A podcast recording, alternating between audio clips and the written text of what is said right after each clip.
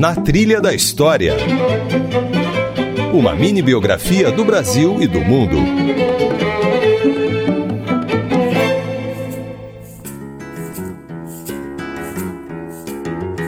Olá, eu sou Isabela Azevedo e começa agora mais uma versão reduzida do Na Trilha da História.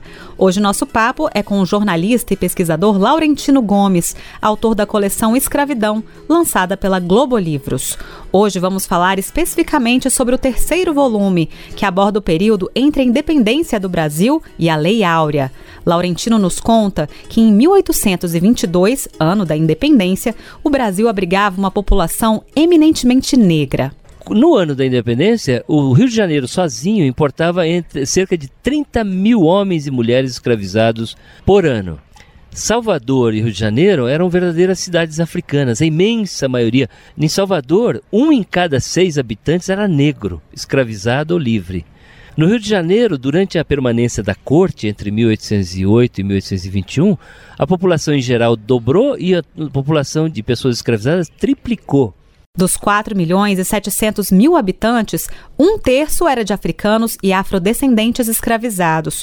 Outro terço era composto por negros libertos e mestiços. A escravidão era uma realidade, era uma onipresença no Brasil de 1822. Mas curiosamente isso não aparece hoje nas iconografias, nas celebrações.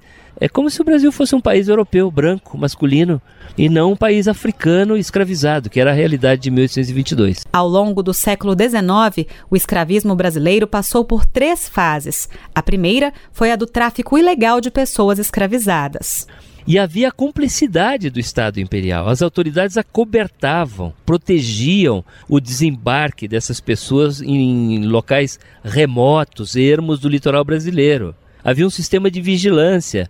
Quando, por exemplo, tinha um navio britânico nas proximidades, os navios negreiros eram avisados ou por sinal de fumaça ou o sistema de banderola que dava sinais do alto dos morros para evitar aquele local. O chefe do tráfico no Rio de Janeiro, o principal traficante, jogava cartas e era amigo do chefe de polícia. Toda semana eles jogavam cartas juntas. O tráfico de escravos só foi realmente proibido com a aprovação da Lei Eusébio de Queiroz em 1850. Em 1850, um navio de guerra britânico invadiu águas territoriais do Brasil, na Baía de Paranaguá, no Paraná, e trocou tiros com uma fortaleza da Ilha do Mel, acusada de proteger o tráfico de escravos naquela região. Isso foi uma humilhação, especialmente para o imperador Pedro II, que era uma pessoa muito respeitada fora do Brasil porque o Brasil foi assim foi agredido na sua soberania, né, em águas territoriais brasileiras. E aí diante dessa situação, o parlamento se reuniu e no prazo de algumas semanas votou a Lei Eusébio de Queiroz, que aí sim parou definitivamente. Existem registros ainda de desembarques pontuais em 1850, 52. O último teria sido em 1856. A segunda fase do escravismo brasileiro foi marcada pelo comércio interno. Com o declínio da produção de cana-de-açúcar no Nordeste, os escravos foram vendidos para os barões do café, no Sudeste. Então, os senhores escravistas do Norte e Nordeste começaram a vender os seus escravos para o Sul. Então, o tráfico que tinha sido tornado ilegal da África para o Brasil, ele se torna intenso dentro do próprio Brasil. Estima-se que entre 700 mil e 800 mil pessoas foram traficadas internamente até as vésperas da Lei Áurea. E o último período do escravismo teve como destaque o movimento abolicionista, essencial para a aprovação da Lei Áurea, que deu fim à escravidão em 1888. Em 1870 começa, de fato, a campanha abolicionista que 18 anos mais tarde levaria à Lei Áurea.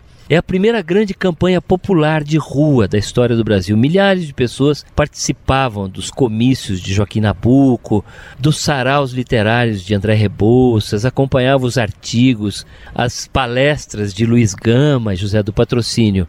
E eu diria que essa também é uma das sementes de destruição do Império Brasileiro. Esta foi a versão reduzida do Na Trilha da História. O episódio completo tem uma hora e traz, além da entrevista na íntegra com o autor Laurentino Gomes, músicas de jovens cantoras e compositoras negras brasileiras.